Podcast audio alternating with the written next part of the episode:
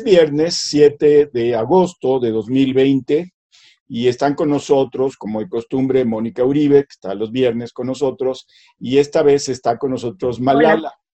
Sí, digamos que eh, le agradecemos mucho a Malala y por supuesto a, Mónica por estar con nosotros. En esta mañana el presidente curiosamente habló de puros temas importantes, muy a su manera, pero de puros temas importantes. Eh, yo me eché un clavado en, Twitter y están eh, las redes a favor del presidente, están muy activas. Se le fueron encima a Diego Luna porque subió un Twitter donde dice Diego Luna que la verdad es que el COVID lo que hizo fue desnudar la, la desigualdad que padecemos. Bueno, se le fueron encima como si le hubiera mentado la madre al presidente, cosa que no hizo pero la verdad es que pues, los partidarios del presidente están muy sensibles. Luego se le fueron encima a uno de los reporteros que estuvo en la mañanera. Pues a mí se me hace un cuate que siempre es, pues, con preguntas chabacanas. Hoy le preguntó al presidente si iba a cambiar la política hacia el COVID ahora que se llegó a 50 mil muertos, a más de 50 mil muertos, y que pues había fallado López Gatel porque había dicho que 10 mil muertos. Bueno, también se lo acabaron. Nunca dijo, es una, es una falsa noticia, nunca dijo López Gatel que 10 mil. Bueno, pues ahí están las grabaciones, ¿eh? Una de las desventajas del, presidente y de López Gatel es que están las grabaciones. En fin, y bueno, pues sobre COFEPRIS, pues hay muchas notas de que eh, se propone que COFEPRIS pase a, estar bajo la batuta de, adivinen quién, el de López Gatel del régimen López Gatel. Y luego hubo eh, también un, trending topic que me dio mucha risa, que creo que tú sí viste, Mónica, que decía States of the Republic.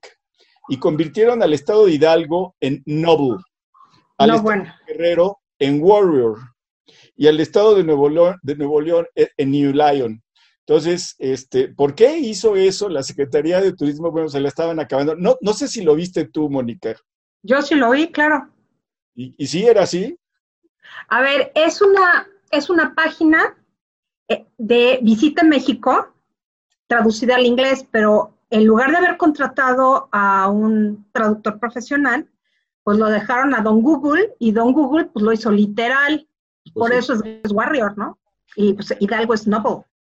Bueno, a ver, el presidente habló de los temas más importantes. En seguridad dijo que pues la cosa está controlada, que todos los días hace reuniones de seguridad, sí, que pues eh, eh, el asunto está complicado porque así se lo dejaron, sí. Eh, en economía, que también es importante, pues presumió que ya se crearon 10 mil plazas en siete días en agosto y y que él afirma que a finales de este año la industria turística va a estar normal, es decir, como si no hubiera pasado nada. Y en el tema de COVID, pues dijo que a él no le gustan las comparaciones, pero aprovechó para compararse y decir que en América, México es el quinto lugar de, de muertes por millón de habitantes, después de Estados Unidos, Brasil, Chile y Perú, y que desde luego que tiene menos muertos que Italia, que España, que, que, este, que Francia, y que vamos bien y que a pesar de los 50 mil no se va a cambiar nada y que su indicador es que hay camas todavía disponibles y cada vez más disponibles. Y le preguntaron sobre eh, el, el presidente Trump pidió una alerta de viaje a Estados Unidos por los contagios y la violencia. Y el presidente dijo, pues que a él no le habían informado. Y que es raro porque pues, él se lleva de a cuartos con el presidente Trump. Pues ahí están los temas. Adelante, Mónica. Bueno, el primero, el más importante, que es la pregunta que le hicieron acerca del cambio de estrategia. Se supone que López Gatel dijo que iba a haber un plan B, en donde iban a cambiar los, este, pues, los lineamientos de los semáforos y este tipo de cosas. En el fondo es más de lo mismo. El punto es que ayer rebasamos los 50 mil muertos, cuando efectivamente López Gatel dijo que no iban a pasar de 10 mil y que esto se iba a terminar a lo sumo, a lo sumo, a lo sumo, allá, ya todo en agosto, ya íbamos a estar completamente sanos todos y fuera de las casas. Bueno, Pues resulta que no. Pero López Gatel ha manejado un discurso donde se ha ido ajustando a la realidad, pero con su perspectiva. Entonces, y eso lo sabemos todo, todos. El problema es que el presidente insiste en defenderlo. Verdaderamente no entiendo. O sea, ¿qué, es lo que tiene López Gatel que tiene fascinado al presidente? Yo creo que son dos cosas. Le dice lo que quiere escuchar y además, además de todo, hace lo que el presidente le dice en función de, lo, de los intereses del presidente. Entonces, pues obviamente él es súper funcional pero ya no le está funcionando, ya hay demasiadas quejas, pero lo va a seguir defendiendo un rato, un rato lo va a seguir defendiendo, después lo va a tirar como Kleenex. El problema es que el presidente no reconoce que las pandemias requieren necesariamente un enfoque mucho más amplio que nada tiene que ver con el enfoque centinela, que es una babosada. Bueno, no es una babosada, pero no sirve y desde el principio se dijo desde, desde la OMS que no servía para una pandemia de este tipo, para la H1N1 no sirvió. Pero pues ni en esa época lo pudo operar López Gatel, ¿cómo, cómo creen que lo va a operar ahora? Entonces, aquí el punto es que las comparaciones son necesarias, no son de mal gusto y además si el presidente se va a convertir en el árbitro del buen y del mal gusto o el árbitro de la elegancia, estamos fritos, porque realmente no tiene ni idea. Y el punto es que los, vamos, los esfuerzos que se están haciendo para combatir la pandemia, decir que el indicador es las camas no ocupadas, pues el indicador debería ser el número de personas no contagiadas en todo caso, una disminución de los contagios. Ese es el verdadero indicador. Si no tenemos esos indicadores, que lo demás resulta parte de la propaganda gubernamental. Y como es propaganda, pues lógicamente va a favorecer a los intereses del gobierno. Ahora, sobre el tema de seguridad, me pareció interesante lo que dijo el gobernador, que ellos habían logrado disminuir los índices de delincuencia claro, es un estado chiquitito, Baja California, eso sí, mucho desierto, pocas poblaciones. Yo creo que ahí era fácil, pero lo que más me llamó la atención del, del es que dijo que California se habían hecho pruebas, pruebas y pruebas, y es cierto, y que por eso habían logrado contener más la pandemia. Y el presidente tuvo que decir que, bueno, sí, que en Baja California las acciones del gobierno local habían funcionado. Lo de la economía, lo de las 10 mil plazas en agosto, siete días de agosto ya tenemos 10 mil plazas. ¿Cómo? ¿Cómo cuando tenemos casi, casi semáforo rojo por todos lados? O sea, verdaderamente las mediciones, según el presidente, que todos los días le llegan mediciones, ¿será que no son exageradas? No sé, o sea, la fuente me preocupa, me preocupa porque si lo mide Coneval, lo mide el IMSS o lo mide el INEGI, pues probablemente las metodologías son las mismas de siempre, entonces puede haber una, una fiabilidad de datos, pero si son sus datos, yo no le creo, no le puedo creer. Creo que la economía pues está estancada, que hace tres meses sí lo creo, porque pues, hay un crecimiento, pues un menor crecimiento negativo, pero esas expectativas de, de que vamos a lograr un empleo, que nada más va a faltar un millón de empleos, para diciembre y que además el turismo va a estar en pleno como de costumbre en diciembre, pues ¿en qué mundo vive? O sea, ni siquiera podemos decir eso porque no sabemos cómo se va a comportar la pandemia. No nada más en México, sino en el mundo. Jaime. Malala. Bueno, sí, voy por el primero por el tema de COVID. Efectivamente, el presidente dijo ha habido un manejo responsable de los científicos. Primera cosa que no creo, eh, López portado como un político, pero no como un científico.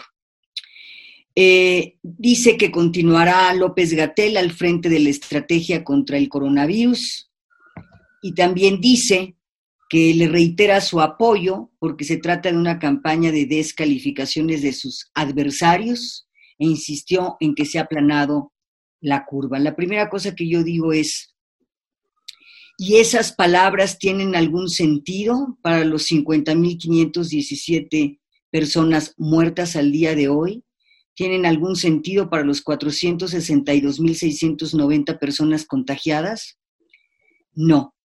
Se trata de lo mismo que ha pasado con otros gobiernos. No me sorprende que López Obrador eh, apoye a, a López Gatel, porque de la misma forma apoyó a Bartlett, de la misma forma apoyó a Ana Guevara. Presidentes, por más que se, se, señalen una y otra y otra vez omisiones, corruptelas, incapacidades de sus empleados en el gabinete, todos los presidentes responden de la misma manera. Hace no muy poco escuchamos a Calderón decir respecto de García Luna, y ah, hizo eso, no lo sabía. Bueno, es exactamente, por eso lo que voy a cuestionar en el fondo hablando del COVID, es esta misma, esta tomada de pelo de la transformación. Ya lo dijo su secretario de Semarnat, hay muchas contradicciones, hay muchos problemas en ese gobierno, pero simple y llanamente de lo que se trata es de mi palabra, de las cosas se van a hacer, sí, sí valen las comparaciones. Nueva Zelanda lo hizo de manera ejemplar, pero ¿para qué voltear a ver otros lados si, así, si, aquí se hacen las cosas, como yo digo, igual que en el pasado? Transformación cero, muy bien, pero el costo lo ponen las personas. Veamos las cifras. Es con número de muertos, tanto en el tema de salud como en violencia, el que pone la factura es el pueblo ese pueblo al que defiende, ese es el que está pagando la factura de los errores. Y luego en la siguiente intervención, si les parece bien, entramos a seguridad. Bien, yo sobre el COVID, ya que estamos sobre todo en eso, tiene razón el presidente que somos el quinto país eh, de acuerdo a los eh, fallecidos por millón de habitantes. Esos comparativos que no le gustan a López Obrador, pero los hace cuando los conviene y toma los datos que le convienen, pues yo tomaría otros datos. Miren, tenemos más fallecidos y más contagios que China. Y conste que a China tiene muchísima más población y a China la sorprendió la pandemia. O sea, ellos ni siquiera la veían venir y de repente se les fue. Incluso se les acusa de haber sido irresponsables las primeras semanas, pero de todos modos la lograron contener. India tiene mucha más población también, tiene cinco veces más contagio y tiene nueve mil personas fallecidas menos. Así que eso de que nosotros tenemos más población es una mentira. ¿sí? Japón, que tiene una población menor que la de México, pero de todos modos comparable, ¿cuántos fallecidos tiene? Menos de cinco mil. O sea, e, eso. Luego dice, bueno, pues es que aquí hay obesidad, diabetes, etcétera. Nomás un dato. A Alemania Alemania tiene un problema grave con diabetes. México tiene casi el 10% de su población tiene diabetes detectada, ¿eh? puede ser que no detectada sea más, ¿sí? Pero Alemania tampoco canta mal las rancheras, tiene por encima del 9%. Tiene una población de obesidad también importante y sin embargo tiene menos contagios y menos muertes. Entonces, eso de echarle la culpa, otros países, Bangladesh y Pakistán, por ejemplo, también fueron sorprendidos, tienen una infraestructura médica peor que la de México, tienen más población, tienen un problema de nutrición muy serio, nosotros también, por supuesto, y tienen menos contagios y menos muertos. Así que cuando el presidente y López Gatel le echan la culpa a la obesidad y le echan la culpa a esto, me parece que mienten. Hay una investigación que hizo el Daily del New York Times. El Daily es una especie de eh, podcast que se hace diario, que dijo, miren, hicimos un comparativo entre los hospitales públicos y los hospitales privados de Nueva York. ¿Y saben qué descubrimos? Descubrimos algo que era lógico, pero se confirmó. En los hospitales públicos, las enfermeras atendían hasta 14 pacientes, cada enfermera. En los hospitales privados atendían a ocho. ¿Cuál es la diferencia? La diferencia lo dicen las propias enfermeras del sector público. Dicen, ¿saben qué? A veces se nos morían los pacientes porque no nos daba tiempo. Cuando estábamos atendiendo uno, otros se estaban muriendo. Lo mismo lo dicen los doctores. Entonces, lo que llega a la conclusión el Daily es que lo que más importa es cómo atiendes llegando al hospital. Pero si ustedes le echan una lectura a los periódicos, como yo que leo siete, ocho periódicos diarios, o sea, se van a dar cuenta de que están aumentando las quejas de la gente que llega al hospital y no es recibida.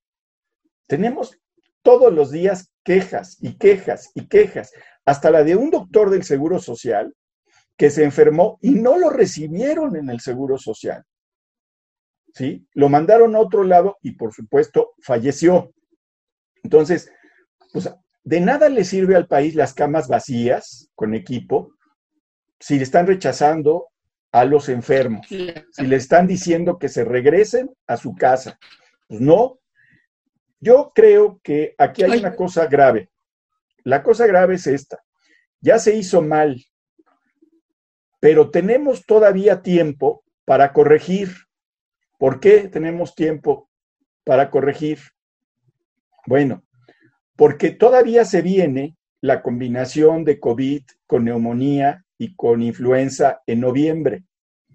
Si el presidente no modifica su política de salud y empieza a hacer más pruebas y empieza a cambiar los protocolos para admitir a la gente en los hospitales y empiezan de veras a hacer otra cosa, señores y señores, esto va a ser peor.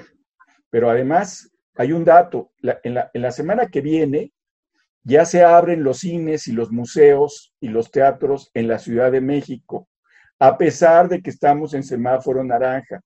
Se va a poder comer en los cines. Les voy a decir, yo he pasado por algunas eh, plazas, he pasado por algunos lugares donde se hacen trámites y no veo la sana distancia por ningún lado. ¿eh? Hay gente que, que no está en sana distancia, gente que no está usando cubrebocas. Si el gobierno no modifica y hace un sacrificio económico y empieza a pagarle a la gente para que no salga, esto no va a menguar. Estamos sentados en un barril de pólvora. Yo dejaría esto porque al presidente que no le gustan las comparaciones y que las hace cuando las conviene, pues resulta que si comparamos, cada vez estamos peor. ¿Sí? Mónica.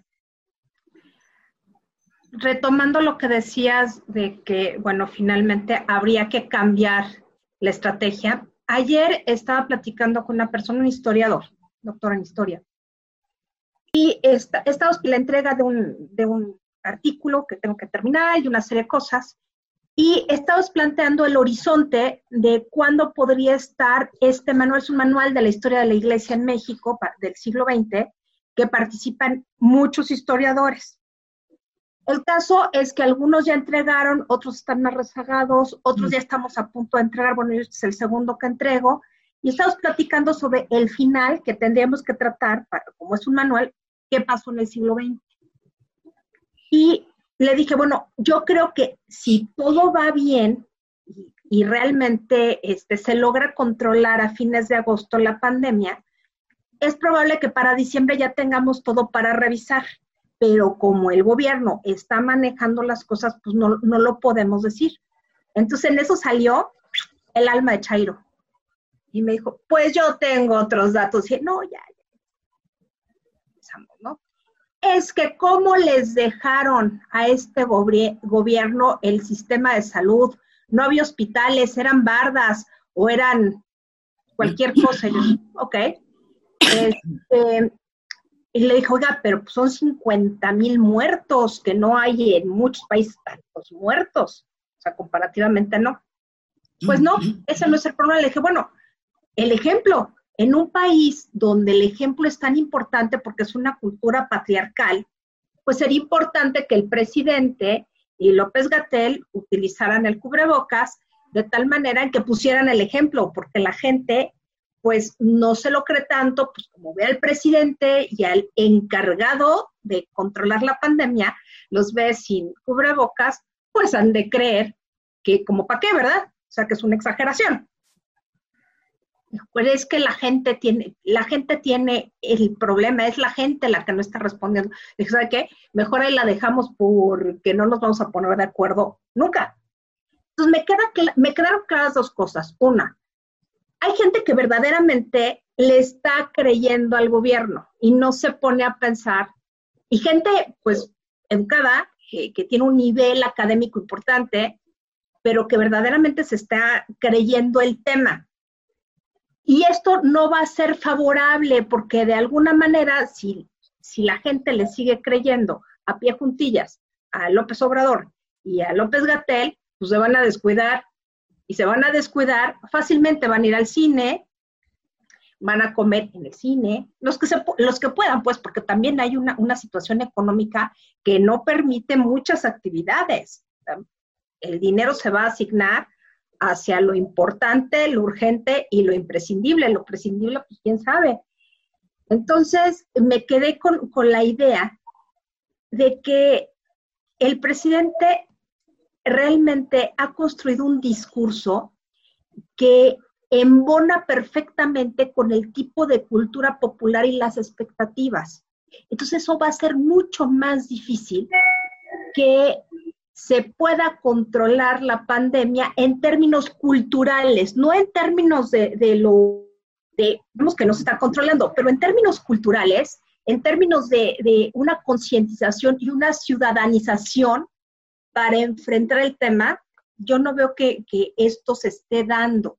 Y esto es la parte social que el presidente no ve como consecuencia de sus propias acciones. Y por eso, si no lo ve, mal. Y si lo ve, mucho peor. Porque si lo ve, entonces está jugando mucho eco con la población que lo eligió. En realidad hay un problema ya de legitimidad de gestión. El señor llegó con una legitimidad indiscutible de origen. La de gestión es la que está cayendo así de picada, porque entre Pemex, Dos Bocas, Tren Maya, aeropuerto, educación y pandemia, empleo, además. No hay modo de decir que la gestión haya sido correcta, aunque va a seguir conservando este discurso y mucha gente le va a creer. Y el problema va a ser cuando la gente le deje de, de creer que yo creo que no estamos tan lejos. Pero de todas maneras sí veo que hay un núcleo duro, impermeable, no solamente los bots pagados, sino a nivel social hay un núcleo impermeable que va a seguir favoreciendo lo que diga López Obrador, aunque haya 115 mil muertos diarios por inseguridad. Porque es una exageración mía, obviamente, no, no, no, o sea, de crimen doloso. Y muertos por pandemia, falta de vacunas, personas que no han recibido los tratamientos que tenían que recibir, especialmente VIH y cáncer. ¿A dónde vamos a ir a dar? No lo sé. Y el horizonte de diciembre verdaderamente es el que tenemos más cercano, son cinco meses, y no veo dónde vamos a dar. O sea, los imponderables, lo que no tiene, y ese es el, el punto final de lo que quiero decir. Tenemos tantos imponderables que obviamente son imponderables, que no podemos hablar de escenarios tendenciales que pudieran favorecer la de gestión. Y ahí es donde vamos a tener un programa. Ese es, lo último que les quería platicar a ustedes. Malala. Bueno, yo simplemente eh, lo, lo, lo plantearía con una pregunta. Si efectivamente, que creo que sí fue así, eh, este gobierno recibió el sistema de salud, está comprobado y está eh, documentado incluso por organismos internacionales. El sistema de salud ya estaba colapsado, en ruinas, eh, cuando llegó este nuevo gobierno. De acuerdo con sus promesas, justamente el cambio significaba resolver los problemas del pasado. Uno esperaría con el nuevo gobierno que si está detectando algo tan importante como el tema de la salud, entonces dice, mi prioridad es fortalecerla, y termino con la pregunta, ¿por qué le recortó recursos a salud antes y durante la pandemia si se supone que ya estaba en muy malas condiciones? ¿Cuál era la prioridad de salud entonces de este gobierno? Que un sistema que ya estaba desbordado, este, en ruinas, todavía le quitó más presupuesto. Y de eso tenemos evidencia y también está documentado. Y el tema de los niños del cáncer llegó antes de la pandemia. pues durante la pandemia también hubo recorte. ¿Cómo se explica eso? ¿Cuál es la respuesta a ese recorte? Sí, claro. Sí, en fin, eh, eso es cierto. Los problemas de salud eh, llegaron desde el año pasado, los problemas de insuficiencia de abasto por la decisión del gobierno de cambiar el esquema de abasto para castigar a las empresas. Aquí hemos dicho, tenían la opción de investigar la corrupción o cuidar el abastecimiento. Y lo que hicieron fue privilegiar, darle en la torre a las farmacéuticas y no cuidar el abastecimiento, cuando me parece que debían haber hecho el abastecimiento y después pasar a la báscula a las empresas y quitar a las que eran corruptas y meter a la cárcel a los que eran corruptos. Que conste que no han metido a nadie a la cárcel ni han acusado a una empresa eh, penalmente. ¿Por qué? Porque las usan. Pero bueno, yo quiero hablar de seguridad. Yo, como, como el estilo de Marilena, que se me hace muy bueno, yo nomás haría una pregunta. ¿Para qué hacen las reuniones en la mañana de seguridad? ¿Para qué? No tiene ningún caso, de veras. O sea, todos los días el presidente presume que él conoce el número de muertos, que él conoce el tipo de delitos. O sea, se ha vuelto el cronista de la muerte, porque eso es lo que es el presidente. Es un cronista que solamente dice, ah, pues murieron tantos. En el estado fulanito murió, murieron tantos. ¿Y eso qué? Eso no sirve para absolutamente nada. Doy, doy un dato comparativo eh, rápido. En el, primera, en el año y medio inicial de este gobierno, según los datos oficiales, han muerto 53.628 personas por homicidio doloso. 53.628. 5.800 eran mujeres y 1.800 niños y adolescentes. ¿sí? Bueno, casi 100 personas por día, casi 100 personas por día en los primeros 18 meses del presidente López Obrador. Bueno, en los primeros 18 meses de Felipe Calderón, murió la mitad de estos 53 mil. Y en los primeros, eh, comparando con el, el, presidente Peña, el presidente López Obrador está un 55% más arriba en esos primeros 18 meses. Esos son los datos reales. Lo demás es especulación y lo demás es excusa. Como excusa es decir que la diabetes y que todo, ¿A poco no sabían que éramos un país con problemas de obesidad y sobrepeso y diabetes? Pues lo sabíamos, lo sabíamos desde antes. Cuando llega la pandemia, debió prevenirse eso y no se previno y ahora se está utilizando de excusa.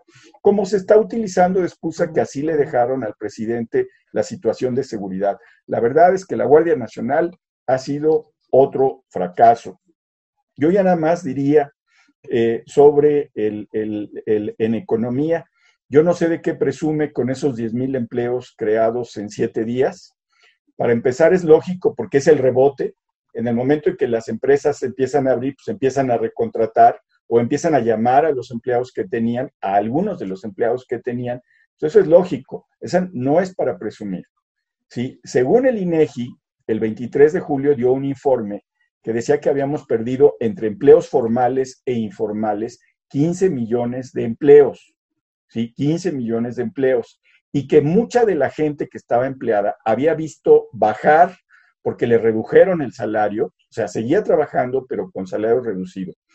También el INEGI, eh, eh, en los días pasados, dos o tres días, dijo que ahora que las empresas se estaban reabriendo, ya se habían contratado algo así como 5 millones de personas.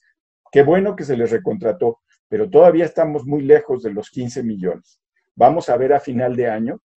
Me parece que es una fantasía del presidente que el sector turismo se va a recuperar. Y es una fantasía porque les voy a decir, las líneas aéreas, las grandes cadenas de hoteles, no, no me refiero a las líneas aéreas de aquí, sino las líneas aéreas internacionales, las grandes cadenas de hoteles del mundo, los, las, agencias de viaje, todo lo que están diciendo es no vamos a poder recuperar el turismo, ¿sí?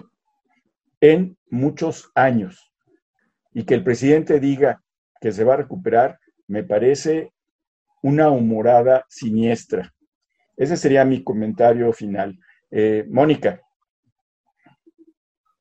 Bueno, en un sentido muy parecido al tuyo, mm, creo que el discurso del presidente es como siempre he dicho, una fantasía animada de ayer y hoy, pero sus consecuencias van a ser funestas porque se está planteando escenarios imposibles de cumplir, no solamente en el turismo, en casi todas las actividades económicas, hasta la educación, me parece, ya ni hablemos de la salud, eh, me parece está planteando una generación de expectativas que no va a cumplir y esto, ¿verdad? O sea, realmente se está dando un balazo en el pie porque si su horizonte temporal son las elecciones del 2021 y quiere un voto para Morena, pues lo que está provocando también es un voto de castigo. Malala. Ok, yo también para cierre. Dice Moni, dice bien, expectativas que no se cumplen. Bueno, vamos al tema de la seguridad. Desde eh, el primero de diciembre de 2018, el presidente se comprometió a reducir la violencia en el país, especialmente en el número de homicidios. Hoy nos dijo que pasadas administraciones, a diferencia de su gobierno, ella tiene coordinación, perseverancia y combate a la inseguridad, porque en el pasado, y eso nos dijo a principios de año, se impuso la protección, la impunidad, no había autoridad, no había una línea que dividiera una frontera con la delincuencia. Ahora, vamos a los números.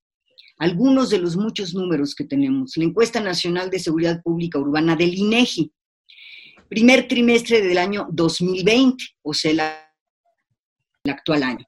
El 73.4% de la población de 18 años y más considera en términos de delincuencia vivir en su ciudad de manera insegura.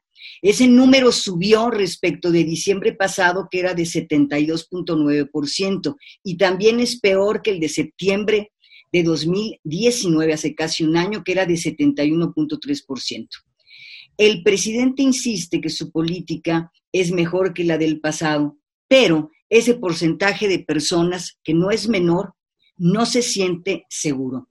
El estudio del INEGI registra datos de septiembre de 2000 13, cuando el 68% de la población encuestada se sentía insegura en su ciudad. Casi siete años después, ese número ya pasó del 68% al 73.4%. Es decir, no hay tal promesa cumplida para esas personas de carne y hueso.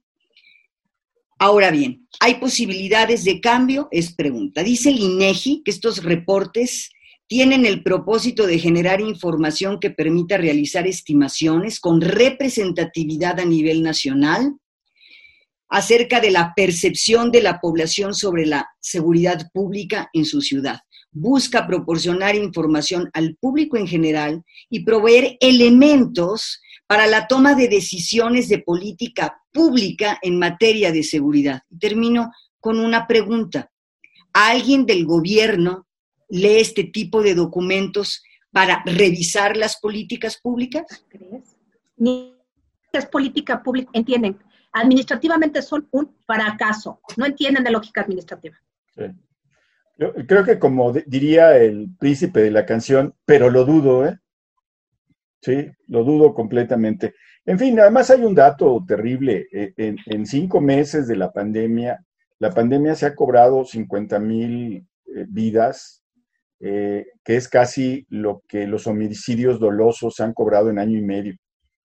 si hacemos una cuenta por día, pues se ha llevado a mexicanas y mexicanos, conocidos, desconocidos, amigos, no amigos, gente que tenía padres, madres, hijos, tías, sobrinos, etcétera, a 332 personas diarias desde que empezó este asunto en México hagámonos cargo, 332. Pensemos en 332 personas, ese es el número que todos los días fallece mientras se dice que la curva está domada. Leo comentarios. Dice Jesús Durán, la bestia estuvo en Sonora. Dice, las mulas aquí en Sonora se conocen como bestias. Esto es por necias, tercas e inservibles. Pues yo apoyo a las mulas, ¿eh? De veras que las mulas no tienen nada que ver. ¿eh? Me caen bien las mulas. Ricardo Aguilar Rapidines, Víctor Manuel Toledo tuvo el valor civil de decirle al presidente verdades a la cara. Yo soy su fan. Luz Mercedes Flores, bravo, dice excelente, hasta que dijeron lo que yo pienso. El presidente no le gusta trabajar, es un flojo. Para mí es un presidente muy huevón. Bueno, tuvo gran éxito la definición de Miguel. Sí, Josué Antonio Rasgado, el que, no el que no trabaja, da trabajo. No ha hecho nada productivo desde que nació. Jorge Isachi, Dice, López Obrador hipócritamente agradece el cambio de Facebook, pero no habla de la campaña sucia que él y su gente realizaron durante, desde esa plataforma contra los gobiernos anteriores. Las rectificaciones de Facebook y las otras redes sociales se deben a la interpelación de la cual fueron objeto recientemente en el Congreso de Estados Unidos. Cierto, cierto. Gabriela Guerrero dice, hola rapidines, respecto a Ana Guevara, en el mundo de los negocios hay un dicho que dice, Nunca hagas de un buen chofer un mal gerente. Bueno. La tequila negra. Hola, rapidines. Buenas tardes. Saludando. Como, como me gusta su programa. Todos son excelentes. Gracias, tequila. Gracias. Leticia García. López Gatel en sus espaldas lleva muchas muertes. Ricardo Aguilar. Pregunta a los rapidines. ¿Por qué no dicen cuántos se salvan del coronavirus de los, de los contagiados que entran a los hospitales? Pues sí lo dicen, ¿no? En las tardes hay una estadística de cuántos se han recuperado. ¿Sí? Este, Carmen Verónica Delgado Romero, es correcto, dice, es un flojo y holgazán. Les digo que tuvo gran éxito. Lourdes Rojas, hola rapidines. Antes que nada, yo no le he dado el pésame a Teresita Vale, le mando un abrazo, que en paz descanse su mami. Y de acuerdo al mil con Miguel, ese AMLO es un flojo. No le gusta trabajar, además no sabe trabajar, él solo quiere estar en el chacoteo y estar de corrupto. Yo nunca me creo que después de todas las mañaneras trabaje su, jornada. Yo creo que se va a dormir y luego al chacoteo. Ricardo, luego me, lo imaginé. Yo me lo imaginé en una hamaca ahí. O sea, dictando, no sé, diciendo, perorando, qué sé yo, en una hamaca en Palacio Nacional con sus armellas ahí al final. Bueno, bueno. Este, Ricardo Pérez, excelente programa, muy bien los comentarios de Miguel, Compeán son muy acertados, Mónica, como siempre, bella y muy centrada, Jaime muy centrado en sus comentarios, López Gatel, como siempre, con la nariz más grande. A ver, dice Gabriela Sosa, yo creo que su virtud máxima es la evasión. No le gusta enfrentar y asumir responsabilidades y salirse por la tangente, lo que demuestra su ignorancia e ineptitud. Sí, e, es un presidente que se, siempre se sale por la tangente. Le preguntan algo directamente Digo, cuando le preguntaron sobre los problemas en el gabinete, pues terminó hablando del gabinete de Benito Juárez. ¿eh? O sea, Luis Fernando, pero además los periodistas lo dejan. O sea, los que asisten a la mañanera lo dejan. Por eso, cuando van periodistas, creo que nada más una o dos veces han ido periodistas, periodistas que como perros lo pescan, pues el presidente ya no sabe dónde meterse, porque todas sus respuestas son muy frágiles. O sea, nadie le dice, oiga, presidente Pérez, a mí no me interesa el gabinete de Benito Juárez, a mí lo que me interesa es lo que le dijo Víctor Manuel Toledo acerca de Rocío Nale, acerca de fulanita, sultanita, perenganito. Dice Delia Patricia Romero, buenas noches, rapidines. La explicación que, da Miguel sobre es flojo me pareció sumamente correcta. Por otro lado, habrá que ver al secretario Toledo si continúa en el gabinete o lo van a mandar a descansar, a descansar porque se portó mal. Bueno, pues hasta la fecha sigue ahí. Gonzalo Lara, saludos rapidines, vamos adelante por México. Jorge Isachi, el uso del ejército para realizar actividades propias de los civiles es introducir dentro de esa institución el virus de la corrupción. Esa es una receta que aplicó Hugo Chávez, los colocó en todas las actividades en las cuales debían manejar presupuesto de actividades civiles. Pueden revisar la misión, vivienda, proyectos, mercado o mercados popular. Un ejército que poco a poco fue perdiendo su funcionalidad y politizándose hasta llegar a los niveles que ahora está. Luego de ser una de las instituciones más respetadas del país, hoy día son los más aborrecidos y carentes de confianza en la población. Se refiere al caso de Venezuela y advierte sobre que eso puede pasar en México. Luis Fernando González Cárdenas, una precisión, estimada Mónica. El doctor Toledo es ecólogo, que es un científico formado. Es muy diferente de un ecologista. ah, gracias por la aclaración. Bueno, se puede hacer las dos cosas. Buenas noches, rapidines, saludos y atento a sus comentarios. Bullet, deberíamos ser como Costa Rica, no tener ejército. Pues a lo mejor ese es un subterfugio que hace el presidente, ¿eh? disuelve el ejército, lo convierte en Guardia Nacional y entonces lo dedica a, este, eh, pues a la seguridad. Digo, eh, estoy fantaseando, pero como está este gobierno no me sorprendería. Este, América CEUJ, esas son giras campañas. Ruth 6567 Rapidines, se les agradece que nos den sus análisis todos los días. Gracias por el esfuerzo. Leo los últimos tres. Nini Martínez, López se siente divino y cree que su sola presencia es suficiente para que todo se haga solo. López Obrador y Morena son una desorganización organizada. Claudia Costa, saludos rapidines, buen programa, como siempre. Gabriela Martínez, gracias, Claudia. Gabriela Martínez, hola rapidines. Entonces, cualquier mexicano de grande puede ser presidente porque es flojo y no le gusta trabajar. Considero que AMLO es más allá de ambos calificativos, ya que pretende cada vez ser un Trump mexicano sediento de poder. Bueno, pues dejamos aquí los cientos de comentarios este, gracias, Malala, por acompañarnos en viernes. Gracias, Mónica, como siempre. Gracias. el lunes ya estará con nosotros Tere Vale. ¿Sí? A ver. Abrazo a Tere. Sí, un abrazo a Tere. Sí, y saludos a Tere. Muy bien. Gracias. Feliz fin de semana, gracias.